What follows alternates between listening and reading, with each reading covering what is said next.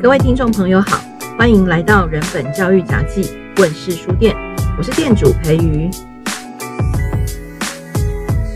这个单元是希望陪着大人一起读好听的故事，看漂亮的图画，一起想一些我们可能没有想过的问题。大家好，我是培瑜。大家好，我也是培瑜。为什么有两个培瑜呢？这世界就是这么的巧。我是陈培瑜，我是吕培瑜。我们今天要来为大家说一说好看的书。为什么会来说书呢？培瑜？呃，是因为培瑜呢，因应我们人本教育杂记的邀约，在杂记上有一个固定的专栏，叫做问世书店。所以培瑜，你今天要来问世吗？对呀，问世。好，那我们就开始准备来答世喽。对呀。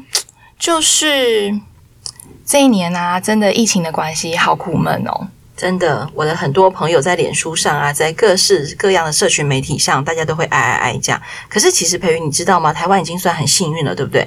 我们几乎是平行时空。呃，看到外面这么多新闻啊，感觉就是真的很可怜。然后小孩不能上学等等，但起码在台湾，我们有出游的自由。嗯，真的。然后在这一年当中，我很好奇，培瑜就是。呃，像你们家小孩年纪比较小，其实幼稚园的小孩啊，假日的时候应该比较多，爸爸妈妈会想要带小孩出去走一走。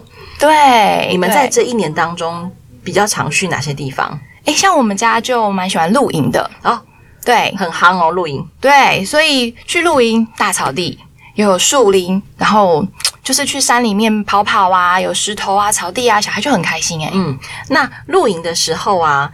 呃，其实大家都会做一些很好玩的事情。我很好奇，你们家在露营的时候会跟小朋友做哪些活动？其实去露营啊，去到大自然，小孩自己就会找好多事做哦。例如采集树叶吗？采集树叶啊，捡石头啊，然后树叶就开始煮饭啦，煮完饭就开始摆摊子卖啦。哦，OK OK，嗯，听起来很丰富哦。对啊，嗯。然后从这样子的事情，我就想到，其实，在去年就是二零二零这一年呢，啊，有很多人都会问我说，有没有什么书是跟跟大自然有关，然后又可以让小孩体会到关于疫情，在疫情的影响当下，生命的不安全感跟不稳定性，这样。但是要对小孩讲这种事情，会不会有点困难？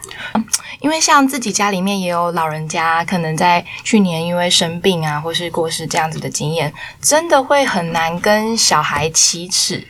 什么叫做死亡？什么叫做老去？什么叫做再也不会活过来了？嗯，对，我也觉得这题真的很难哦。其实，呃，关于生命的议题，其实在很多绘本里面都会谈到。那我今天想要介绍给培宇一本我自己非常喜欢的法国绘本，它叫做《山姆和瓦森》，然后主题叫做《生命的四季》。嗯，那这个山姆呢，跟瓦森其实是书里面的两个主角。那我自己非常喜欢这本书，除了是因为他用了很多有趣的观点来谈生命之外啊，其实这本书的画风非常的幽默。例如说，刚刚培瑜有提到的老人，嗯，我们一般来说想到老人会想到什么？嗯，无精打采的啊，啊对，对对，看电视啊，没有办法出门 啊。现在那个收音机前面的很多朋友应该想说，不是，我是老人，可是我不是这样子，对，这是什么刻板印象？对，其实像我们家的爷爷奶奶就是非常活跃的老人，他们玩很多宝可梦，所以他们常常在户外走来走去。这样，那我很好奇，法国的老人都在做什么？对，尤其像在疫情这一年，法国啊、英国很多城市都陆续的封城。嗯，然后大家也看过网络上，其实也很多人会分享他们在国外的生活。嗯，那我就想到了这一本书。这本书呢，山姆和瓦森他就有一段时间是跟爷爷奶奶住在一起。那他的爷爷奶奶呢，基本上就是像我们身边的很多爷爷奶奶一样，已经退休了，呃，不用每天去上班，每天很辛苦的打卡。可是呢，像这样子活了大半辈子的爷爷奶奶，对于小孙子来说呢，他们的生命存在，其实很多小孩不一定会看得懂，对不对？好像觉得为什么爷爷奶奶不用像我爸爸妈妈要上班，也不用像我一样要上学啊？感觉老人家就过得很轻松。嗯、那呃，这本书里面有一段话我非常喜欢，就是当这个小孩他到户外去散步完之后呢，他回来问爷爷奶奶说：“如果大自然当中有四季，那爷爷奶奶，我们人类有四季吗？”我觉得这个问法非常的浪漫，就是很符合我们对法国人的刻板印象哦。嗯，然后我觉得用四季来比喻人的生命不同阶段，就是所谓的儿童啊、青少年、少年、中年，然后到了老年。那这个书里面呢，爷爷奶奶就说，身为老人，他们的任务是什么呢？他说：“老人家，我们的任务就是要把经验传承给年轻人。我们可以一起谈天，分享回忆，翻看照片，或是像现在这样回答你的问题。奶奶和我活了大半辈子，可是有说不完的故事呢。”这是爷爷的回答。培育，你听完这一段之后，你觉得你听到哪些关键字，跟我们一般想象中老人家会跟孩子说的话不大一样？好酷哦！传承、嗯、分享回忆、经验，好多故事可以说。对，我也是被“故事”这两个字所吸引哦。嗯、就是原来法国人在法国人的心目中啊，跟小孩谈的不是只有知识，诶，或者是我要教你什么生活规矩。老人家对孩子来说最珍贵，其实是好多的生命故事。嗯，这样子很悠闲的老年生活，其实我还蛮向往的耶。嗯，对，而且我看到这个图图 图像里面是很帅气的一个穿着太空衣的爷爷。真的，真的，各位读者一定有机会要去翻翻看这个书。这个爷爷不仅超酷，看起来超有活力，然后呢，更有趣的是他的下一页，他的奶奶在做什么事情呢？好，我来念一段奶奶说的话给大家听哦。她说：“当我们的年纪越大，越能慢慢享受生活的乐趣。像现在我们不用工作，就有更多的时间陪伴家人和朋友。我们可以和你一起度假、做菜、阅读、种花、散步、听音乐，或是单纯睡个午觉。我好向往这种生活，对不对？好向往这种退休生活。对，我们现在还不行，我们要加油哈。但是我们可以想象的是，像这样子的生活。”本来在没有疫情的时候，呃，是人人很向往的退休生活。可是，在疫情这一年呢、啊，大家都被关在家里的时候，尤其在欧洲很多城市，会不会这样子？本来是退休生活，却变成日常生活？嗯嗯，被迫得要回归家里，伪退休的感觉吗？对对对，类退休、伪退休哈。可是，我觉得它也让我看到另外一种家庭日常生活的价值。嗯，而且啊，这个书里面就如同培瑜所说的，那个爷爷奶奶两个都超酷的，对不对？然后呢，还有一张我非常喜欢，就是很多人在看这本书的时候呢，呃，其中有一页，小孩问说：“那为什么在电视上我们很少看到老人呢？”爷爷就说：“因为有些国家的人不太喜欢看到老人，不过有些国家他们很尊重老人的智慧，当人们需要建议的时候，就会去询问老人的意见。”小孩就说：“就像魔法师梅林。”爷爷就说：“是啊。”可是你看哦，这段话听起来好像很普通。可是你看他的插画，你有看到谁吗？就是《星际大战》里面的那个 尤达，对，大师。我看到这一幕的时候，我真的快要笑死了，因为呃，有看《星际大战》一系列电影的人就会知道，尤达真的就是在整个故事里面非常重要的扮演那个智者的角色，对不对？对。其实呢，通常啊，在很多法国童书里面啊，他们嗯、呃、会画一些。呃，画面或者是角色来讽刺他们有点瞧不太瞧得起的美国文化，这样哈。啊、但是呢，在这本书里面呢、啊，尤达的角色在这里反而显得非常的有幽默有趣。然后，嗯、你知道我们家小孩虽然已经年纪很大，他们现在是小六跟国三，就是九年级。但他们当时在看到这本书的时候啊，看到尤达超兴奋的，然后他们就说，这个作家一定也很喜欢看《星际大战》。嗯，所以我，我我觉得法国的绘本常常很有趣的，就是说，在这些你好像不是很经意的那个插画角落，你就会看到那个创作者的巧思，然后跟他跟小孩对话的那个企图戏。大家关在家的时候，没有去露营的时候，也可以看一下《星际大战》七部曲，对不对？好像对，哇。可以跟小孩慢慢看，真的要看很久哈。好，那除了这本书之外呢，我们再聊一聊有没有其他的书？我们来想想看，就是去大自然里面，我刚刚有说捡树叶啊，然后你们说小朋友会把树叶煮成像餐餐点这样子卖给一起来露营的人。嗯，嗯，这种游戏，你觉得你身为一个大人，你你在旁边观察，你的感觉是什么？我觉得好美哦，非常美好。嗯嗯嗯嗯嗯，因为。大自然里面取之不尽的材料的素材，他们可以自己发挥自己的想象力，而且更重要的是，因为这些资源啊，就是随手就有，所以他们不需要争，不需要抢，就是很满足的在大自然的环境里面。嗯，去创造嗯。嗯，真的，我觉得大自然就是一个有魔力的地方。嗯，然后我常常也觉得，虽然现在露营变成是一个很夯的活动，然后可能也会衍生非常多露营的问题。可是我记得我最早最早开始露营的时候，其实是在我念研究所的时候，当时身边都还没有人在露营。哇，然后。就是我的老公，当时是我男朋友，他就说要带我去露营，我印象非常深刻。我想说，我为什么要睡在荒郊野外？然后呢，当时虽然台湾有一些现在看起来很老旧的露营地，可是你知道吗？那个场地之大，但只有我们一人，就包场超容易。那我印象非常深刻。我记得我们第一次去露营的时候，是在一个高山，好像是清境吧。哎，你有点忘记了，反正就是一个很高的山。然后呢，我们中间有去散步，然后就有经过森林啊，有经过有水的地方。那个时候其实是我第一次是一种没有目的性的在大自然里面晃荡的感觉，那个让我印象非常深刻。所以一直到我现在，然后我哦，对，我中间有机会去花莲念书，所以我觉得我跟自然的联系一直在那几年没有断掉。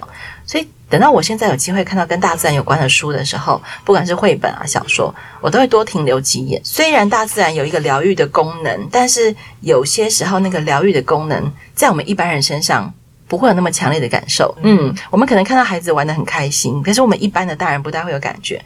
不过因为你刚刚讲到大自然，我就想到了一本我自己非常非常喜欢的书。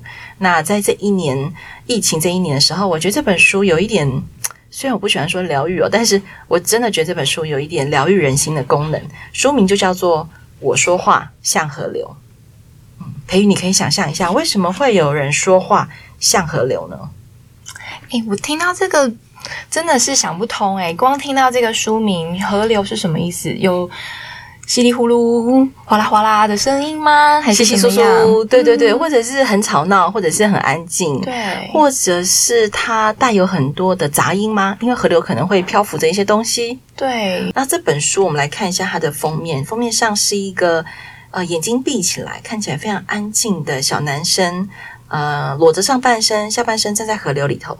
这跟我们一般人想象到河流跟孩子在一起的画面很不一样，对不对？真的是这个小男生眼睛闭着，然后低着头，很寂静的感觉，嗯、很安静的感觉哦。嗯、其实这本书是一个加拿大的诗人叫乔丹·史考特他自己的半自传性的绘本。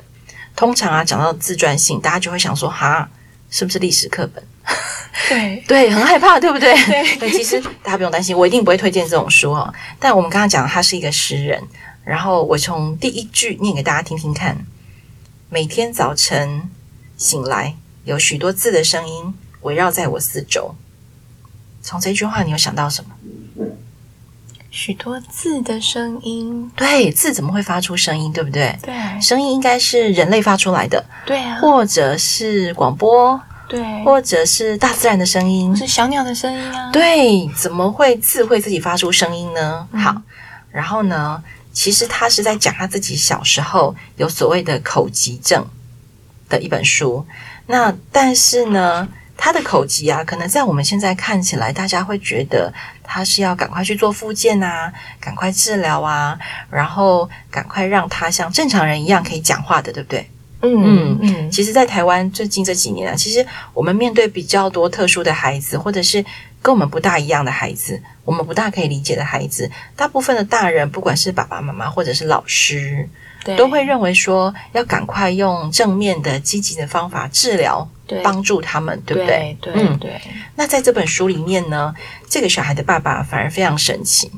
嗯，这个孩子知道他自己有口疾症，嗯。然后在他在学校也真的会遇到挫折，嗯，就如同我们可能可以想象到的，同学会笑他啦，然后或者是当老师请他站起来讲话的时候，他会卡住，嗯，说不出话来哈。培育自己是妈妈，你可以想象，如果你的孩子或者是你的好朋友的小孩在学校遇到这种状况，我们身为家长，我们会有什么样的心情或是感觉？完全可以想象，诶，就是那种全部的人转过来看着那个小孩，然后他就是声音都发不出来，或者是都不敢讲话的那个画面，嗯，一定很心疼啊，好想帮忙他哦，真的。而且我们放学都会去接小孩，对不对？嗯，我们一定会问小孩说：“今天还好吗？”对不对？嗯，大家都会几乎在放学的时候都问孩子这样的话。那可这个书上呢，他用很简单的一句话来带过这件事情，我来念给你听哈。他说：“爸爸到学校接我，就是这个孩子让孩爸爸知道了学校发生什么事情。爸爸就说：‘今天只是说话不顺而已，我们去个安静的地方吧。’哇，好浪漫的爸爸，对不对？帅，对，或者是好有疗愈感的爸爸，对，就是没什么，嗯，就这样。”对，没事的。然后呢，他但是呢，他是他却带孩子去一个安静的地方。那其实他就带了孩子去河边。所以呢，这边有一整个跨页都在描述，在描绘这个小孩，这个作者跟爸爸去到河边的状态。我看到这一页，我就觉得哇，在疫情期间没有办法出门啊，或者是大家当时还很紧张的时候，光看到这样的画面，你就会觉得我好像已经到了某一个非常漂亮的森林旁。然后呢，这个作者就说，单独和爸爸在一起，安安静静，感觉真好。但是我们都知道啊，其实孩子终究还是会在意在学校发生的不顺利的事情，对不对？嗯。就算我们告诉他没事，我们告诉他我们很爱你，但我们不要忘记的是，在孩子心里面那个小剧场，其实还是我们大人要去照顾到，对不对？嗯嗯。所以呢，当这个作家说，呃，但我还是忍不住一直回想今天说话不顺的时候，一双双眼睛看着我，嘴唇歪斜扭曲，还有一张张叽叽咯咯、哈哈大笑的嘴。哇，有一个敏感的心思的人，想象的这一切应该会非常难过。他一直困在那边，卡在他的心里。对，所以呢，这边我就藏个关子，不让大家知道这个作者后来在想什么。但是爸爸给了他一段话，他说：“爸爸看见我很难过，伸手搂着我，他指着河流说：‘看见水怎么流动吗？你说话就像那样。’然后作家就说：‘我看着河水。’”好，在这里我就不说了。培育，你猜猜看，什么叫做你说话就像那样，像水的流动那样？大家可以想象一下，对不对？知道他是有一个口疾的孩子，嗯，他看到那个河水的河流的画面，可能会是起起伏伏的，可能会是波涛汹涌的，嗯，可能不是那么的顺畅、平静的，嗯，所以。这个状态几乎就描述了这个孩子在运用口语表达的时候遇到的困境，对不对？嗯。但不要忘记了，河流往下走可能会有一些不一样，例如说。呃，它会变得比较平顺，变得比较流畅，或者是当它从高处要往下降的时候，它会有这个宣泄的快感的感觉。嗯。那有没有可能这个孩子有一天也会可以让自己那种讲话的方法变成像某一种瀑布，或者是像某一种呃顺畅的河水的流动的样子？所以我觉得爸爸这个比喻真的超级美，对不对？真的好有智慧哦！真的，而且这本书啊，它的开述还有这个作家的画风。真的非常非常美。我顺便介绍一下这个画家，他叫做呃席尼史密斯。他在台湾有非常多的作品都有被翻译成中文，大家有机会去找找看。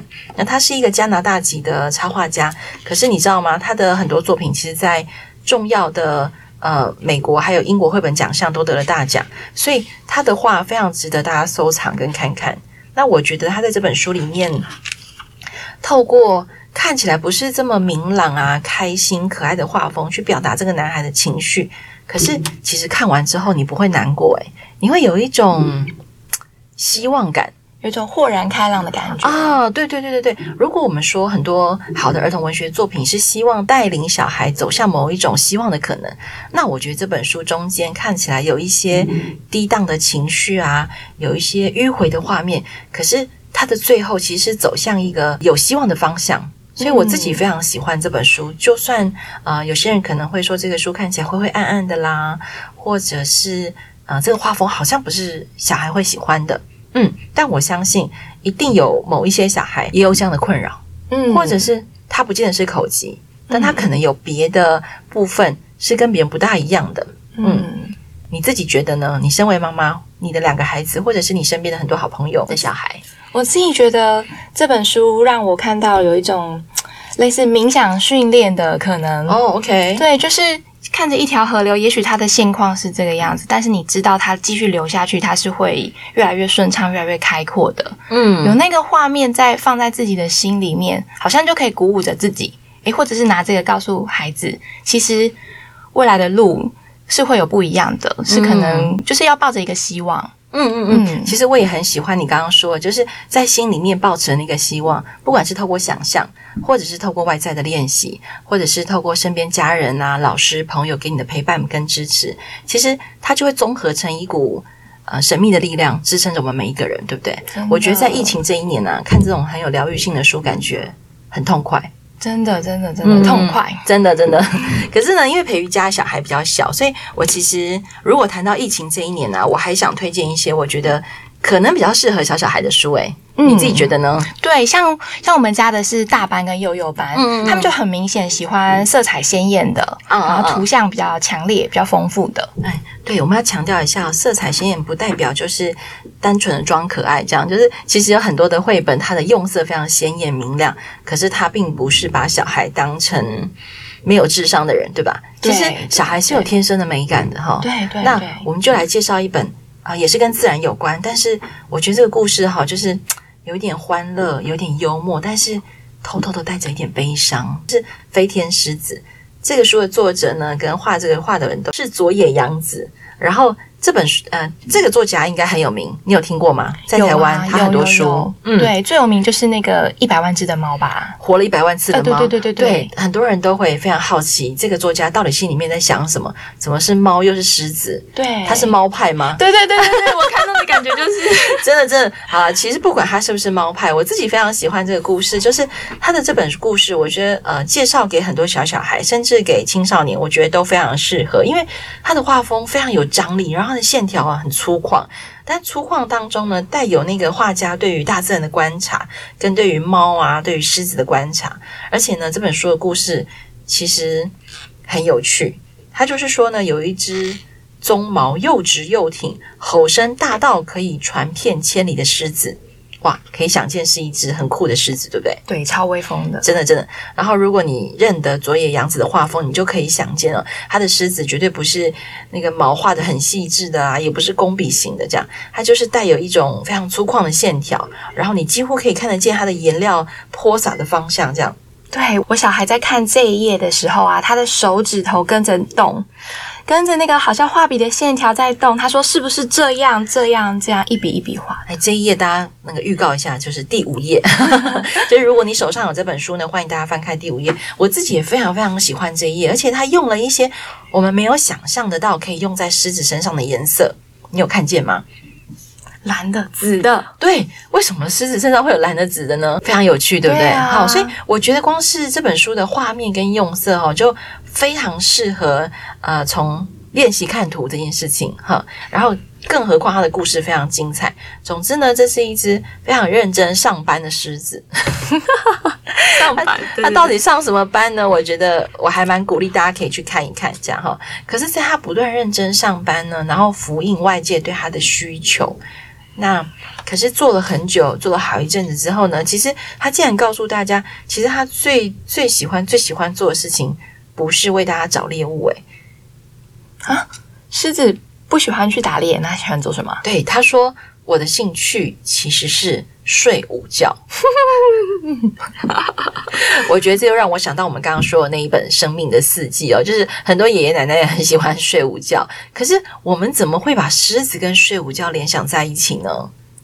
可是为什么不行哈？对，对不对？所以我觉得这本书也非常厉害，嗯、就是它让我们重新去认识狮子。嗯哦，然后其实狮子就会让我们联想到身边很多比较强悍的人啊，或者是感觉起来生命很有力量的人。但其实啊，他们在我们看不见的时候，其实有另外一面。像这个狮子说，他喜欢睡午觉。哦，对呀，嗯，真的，你可以想见一只非常帅气的头很大，然后鬃毛又直又挺啊，然后非常美丽的狮子，竟然说我喜欢睡午觉。